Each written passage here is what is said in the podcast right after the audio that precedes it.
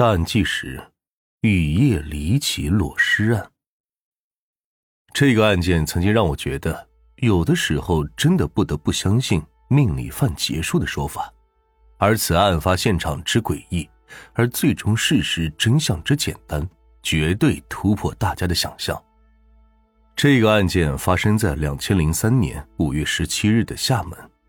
由于昨夜下过一场瓢泼大雨，城里的空气十分清新。而一通自首电话却揭开了一个就发生在昨夜大雨之中的离奇案件。时年二十二岁的年轻男子洪火灶报案称，自己昨夜酒后驾车撞了人，然后逃逸的路上车子翻到了一条路的沟里，现在前来自首。自己的车是一辆微型面包车。警察叔叔按照洪提供的翻车地点前往了发生翻车事故的现场。很快就找到了红火灶的车，仰翻在了一个二点六七米深的路旁的涵洞沟里，车头有烧焦的痕迹。而接下来，警察却发现了一个出乎意料的东西，在车的旁边约两三米处，竟然有一具面朝下的俯卧的裸体女尸。此外，女尸身上还缠绕着一圈黑色橡胶。让警察感到奇怪的是。红报案的时候，并没有说车旁边醒目位置就有女尸。追问红火灶女士的事情，他却开始一言不发。那么，到底发生了什么事情？是交通事故还是奸杀案呢？可是，这起案子的诡异之处还远远不止于此。哪里诡异了？就在于那个车牌。当警察看到那个车牌的时候，忽然想起。在红火灶报案的前一天晚上，也就是下大雨的十六号晚间九点多，交警大队曾经转报过一起发生在另外一处的交通肇事逃逸事故，是一辆微型货车撞倒行人并逃逸，现场交警捡到的车牌和红的车牌是一致的，而这起事故让交警觉得离奇到都不认为是一个交通事故的现场。的原因在于，现场除了车牌、破碎飞溅的车玻璃和一双女士皮鞋，被撞的人居然不见了。那么，把两处的现场一合并，很显然，我们就得出了结论：撞人的就是红火灶驾驶的六九三七货车，而被撞的女子就是那个在现场的女尸。补充一点，前面说过车头被烧焦。而且旁边的女尸身上也有被烧的痕迹，两处地点相距四点三公里。那么那个被撞的女性到底是遇到了什么？忽然从之前的街道跑到了另外一个街道，还被脱光了衣服呢？刑警们于是正式开始调查女尸的尸源。很快就有一个郭姓男子称自己的二十岁的女儿于十六号夜间晚上八点出门接朋友回家喝酒后失踪。经过认识，郭姓男子确认死者就是他的女儿小郭。而另一路刑警走访之前交通事故的报案人，一个发廊女。发廊女表示，当时看到货车撞到了那个女子，然后就逃跑了。撞完人之后，被撞的女孩也不见了，于是他就报了警。同时，对小郭的尸检也表明，他是死于创伤性休克，而且死前未遭受到性侵。这是符合交通肇事被撞后死亡的原因的，但是死者家属却表示无法接受这一结果，因为尸检无法解释为何小郭是裸体的。根据现在警方获得的信息，比较可行的推断是，红火灶在 A 街撞了小郭之后，发现他已经死了，于是就把他搬到自己车上，为了给自己脱罪，他扒光了小郭的衣服。伪装成他是被奸杀的情况，然后自己再假装翻车，但是这个说法却有个致命的漏洞：如果红火灶要脱罪，他为什么不干脆直接把尸体藏起来呢？还要留在自己车的旁边等着别人发现呢？还有死者的衣服去了哪？于是刑警就沿着 A 街到 B 路段这一段四点三公里的路段反复寻找。终于在路上找到了小郭的衣物，同时警方又在 B 路翻车现场的树林处找到了小郭的手机。而此时，在翻车路段附近又有目击者表示亲眼看到红火灶的小货车以每小时二十公里的时速开着开着，忽然翻入了山沟里面去。这也就说明红火灶的翻车并非伪造，也就推翻了上述的猜想。根据红火灶的供述，他翻车之后就爬出了驾驶室，然后打了个电话给自己的朋友孙某，孙某就开车过来将红火灶载走了。第二天上午他才自首。而根据警方调取红孙二人的话单，发现红火灶是在十六号晚上九点二十一分给孙打的电话。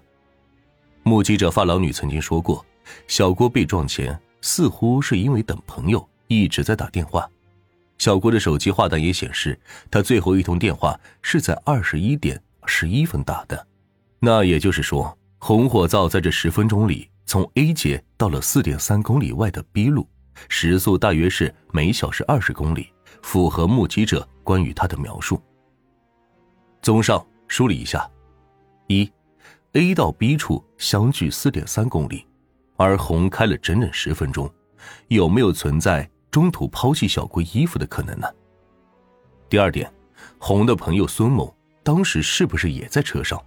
如果是这样的话，他们就有了一人开车、一人抛衣服的可能性。于是，警察开始调查孙某，发现孙某当天晚上并不具备作案时间，而就是对于孙某的调查，终于让案情峰回路转。在调查孙某的过程中，警察依旧调取了他的话单，发现，在十六号晚间，孙某的手机就几乎没有停过，一直在和人打电话，而他打电话的对象，居然是红火灶的堂哥洪某。警方找到了洪某，他马上就交代了当晚发生的事情。当晚九点左右，红火灶酒后驾车，在 A 街撞上了小郭之后，开车行进到了 B 路段时，发生了翻车事故。红火灶爬出车后，给孙某打电话求助。孙某在去现场的路上联系了红火灶的堂哥洪某，两人一起赶到了事故现场，接上了红火灶。然后在听说红火灶之前在 A 街撞了人。于是，一行三人就驾车返回 A 街，结果交警正好在勘察 A 街的现场。红火灶十分害怕方向盘的指纹会让警察找到自己，惊慌之下，他们就去找了红火灶的表姐，区人大代表吴秀敏求助。吴秀敏知道之后，就带着红火灶一起回到了 B 路段查看情况。等到了现场，吴红二人才发现，现场居然还有一具裸体女尸。情急之下，他们二人决定将车烧毁。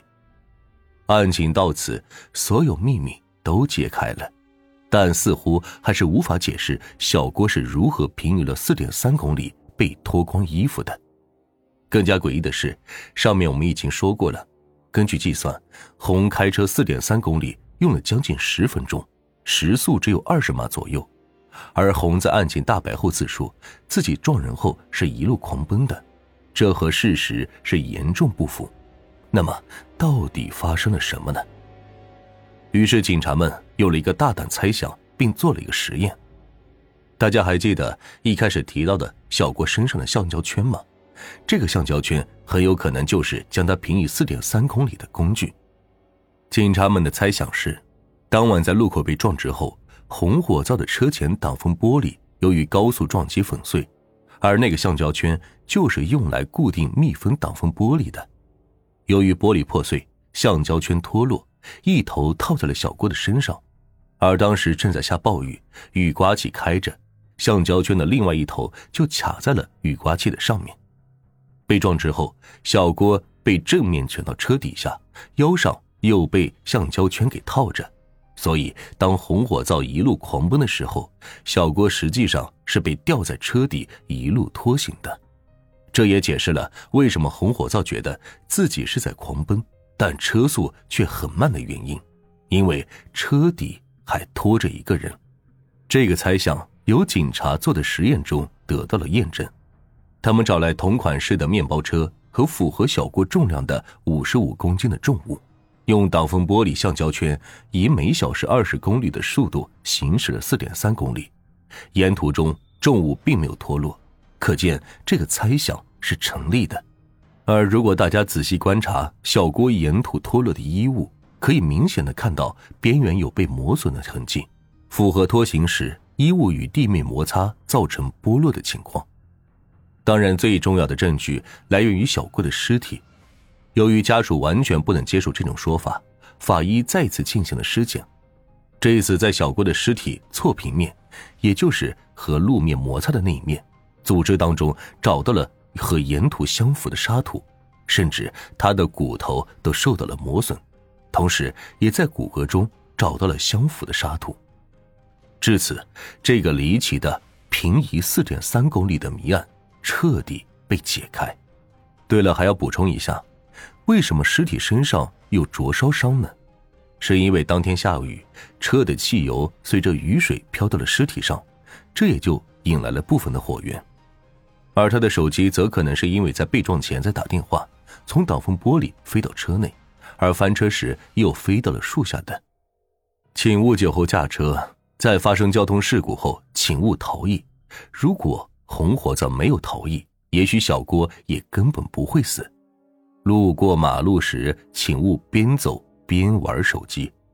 红火灶也因为交通肇事逃逸、毁灭证据等罪被判处十五年，外加赔偿十一万元。红火灶的表姐因为帮助毁灭证据被判处两年零六个月，侯某的堂哥被判处两年。